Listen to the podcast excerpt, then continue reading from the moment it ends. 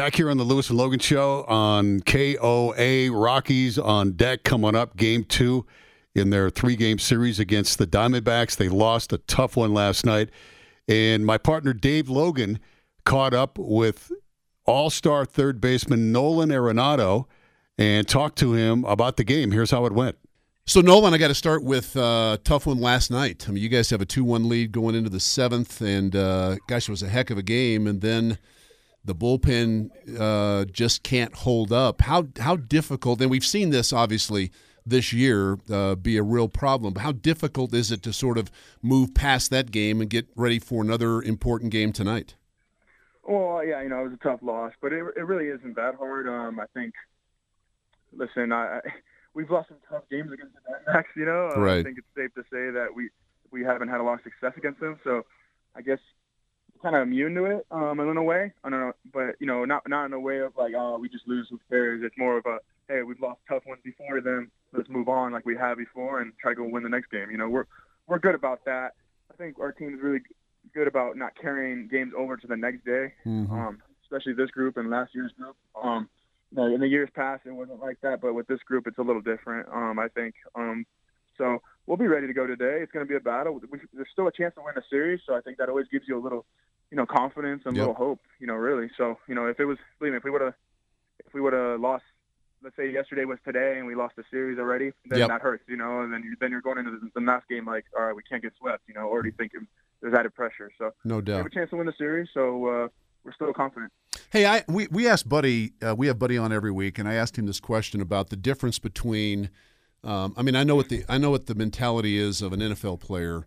I love baseball and played baseball in high school, but not obviously not not a little bit in college, not past that. So the the the mentality of an NFL player when things don't go the way you want them to go, you grind that much harder. You work harder, you run hard. Everything is harder. But in baseball, it it really can't be that way. And I I asked Buddy, I said, you know, Nolan just watching a lot of games, he strikes me as a guy who sort of has part of a football demeanor, a mindset. And I, just want to ask you, how do you deal with over 162 games not getting too wound up when things don't go the way you want them to and and sort of just deal with a long arduous season?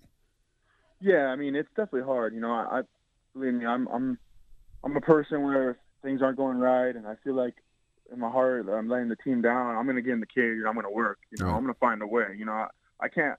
I'm not. I'm not good with going home and uh, being okay, like going home and being like, okay, well, I didn't do everything I could. You know, I'm going to hit so I can go home knowing, hey, I, I'm working. I'm trying to find a way. Right. Um, that helps me. That gives me a little confidence and gives me a little clearance in my head. You know, knowing that I'm doing everything I can. You know, I'm trying. You know, um, I think at times there's definitely times to relax and not take it too personal and understand that, like you said, it's a long season. Sometimes these pitchers are just really good and they just get you out, and it's just their day. Um, That's Mhm. happened a few times already this year. Like pitchers are just they just they're just pitching good. You know, it's an unfortunate situation. You know, when these, Mm. when pitchers are on, you know, it, it is you know it, it's tough to hit. You know, it's hard to hit already. So. You know, I, I just try to always find a way. I'm going to continue to always work. You know, I, I don't like to lose. I get a little competitive, and sometimes my emotions get the best of me in a way when the game. That's all right, dude. That's okay. But but it's, it's only because I care, and I, I care that you know the fact that I want to win. You know, and it, there's no uh, selfish input there. It's just a matter of you know I want to do my job because I want to help this team win. You know what? A lot of people can relate to that. Let me let me just tell you that. So don't ever make apologies for for being a competitive guy who's tightly Yeah. wound. Uh, That that's No, I appreciate a lot of people can relate to that. Last couple of questions with Nolan Arenado. Rockies have an important game tonight, uh, second of three games against the uh, Diamondbacks from Coors Field coming up here uh, a little bit later. I, I want I want to ask you um, in terms of the expectation level of this team this season. Retrospectively, as we sit here now on, I think this is the 11th of July, looking back, do you think that the expectations of the team going into the season were were too high or were they about right? How, how do you view that? Um, man, that's a tough one. I, I think um, I think I wouldn't say they're too high. I think it's good to have high expectations um, in a way, but at the same time, it's, you got to take it one day at a time. You know, you you, you got to slow it down. I think 2017. You know, I think I think the media and people put a lot of things into it. Obviously, we think our team is better than we were last year. Yep. Um, but that being said, that doesn't mean it's necessarily going to go your way. Um, so I think that's why people thought or think we're going to be way better than we were last year, is just because we have we really do have better players. You know, we have good players here. Um, but you know, I think you know there's there's a there's a level of uh, you know experience that comes into the play now. Um, you know, these young pitchers they're not they're not unknown anymore. Um, everyone knows who they are. Pitchers are making adjustments to me that I have to learn on the fly to make adjustments in between pitches, in between games. Um, so there's a lot of things that go into it. But you know, listen, I, I think um, we have not lived up to what we, we think we we are and what we can do. Um, we haven't played anywhere near the baseball we we know we can. Mm-hmm. I feel like we haven't gone on a really good streak of winning games yet, like we did last year. And I hope and I'm hopeful that comes in the second half. Well, two quick ones: uh, All Star game, fourth consecutive All Star appearance, All Star appearance. You, you got to be really proud of of that accomplishment. Yeah, it's awesome, man. I'm I'm, I'm just so happy. Uh, I'm blue. I just thank God I've been able to stay healthy and seriously, it's honestly a blessing, man. It's cool to see the fans really vote for me and mm-hmm. appreciate my game. You know, out, you know, even in Colorado and across the country or even the world, you know, that they appreciate the way I play. You know, it means a lot to me, and it, those things push me. You know, those are the things I carry into the off season to work hard and train hard because.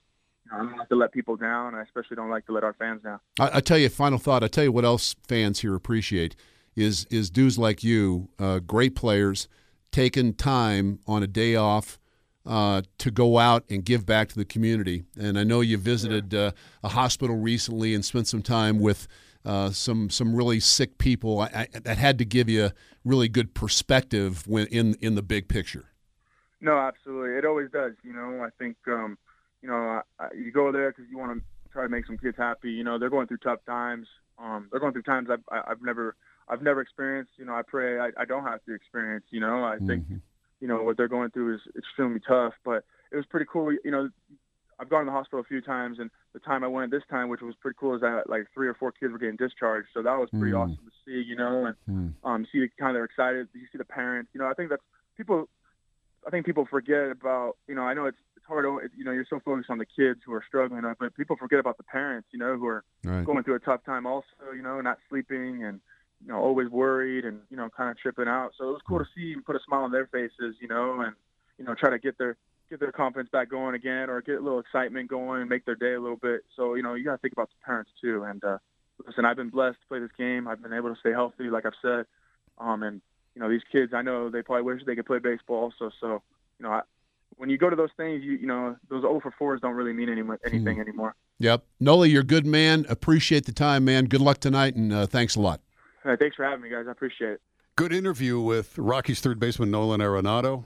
He's he's a special young guy. I, I really am a big fan. He he not only is a great player, but seemingly he's just a great young dude. Has his head firmly on his shoulders. He's making a lot of money. He's going to make even more money. I hope it works out that he stays here. Um, you know, I was going to ask him about that, but honestly, at this point of the season, he's got the rest of this year. He's got all of the next year. And you know what do you what do you say about that? So I, I hope things work out. But he, I mean, going to hospitals and visiting kids, he's just a, he's just an outstanding young guy. Great to get him on the show. And that leads us right into the Rockies and Diamondbacks game two coming up right here on KOA News Radio.